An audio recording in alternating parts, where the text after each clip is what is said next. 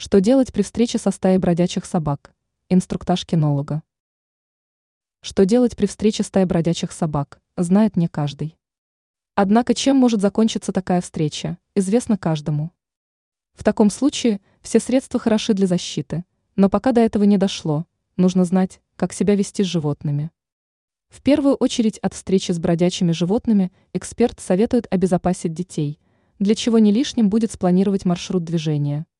Особенно это касается родителей, которые должны выбрать для детей самый безопасный маршрут перемещения до школы или по городу, рассказал кинолог Александр Малиновский в интервью изданию «Арти». Что нужно делать? Во-первых, нужно постараться сохранять спокойствие и вести себя уверенно. Нельзя вызывать у животных агрессию.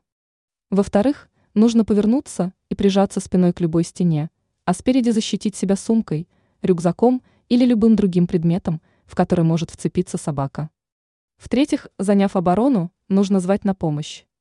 Кроме прочего, можно использовать перцовый баллончик, но он не дает гарантий на 100% ную защиту.